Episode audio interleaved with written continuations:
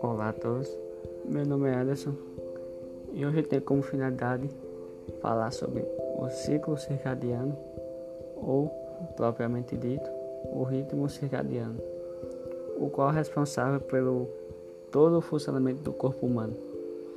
Tem como importância de estar em equilíbrio e manter as funções do corpo em homeostase.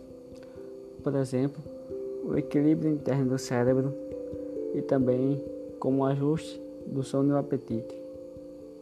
Agora também vale ressaltar o hipotálamo, localizado no sistema nervoso central, é responsável pela temperatura, apetite e também o sono, e que fica localizado a glândula pineal, a qual libera a maior quantidade de melatonina à noite.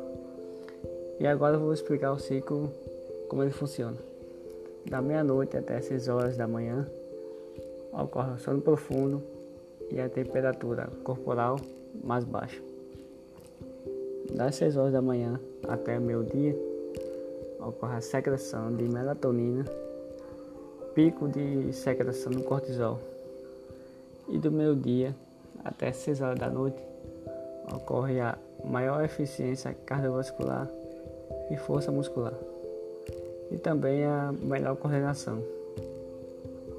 E das 18 horas até a meia-noite ocorre mais alta pressão sanguínea, temperatura corporal mais alta e começa a secreção de melatonina.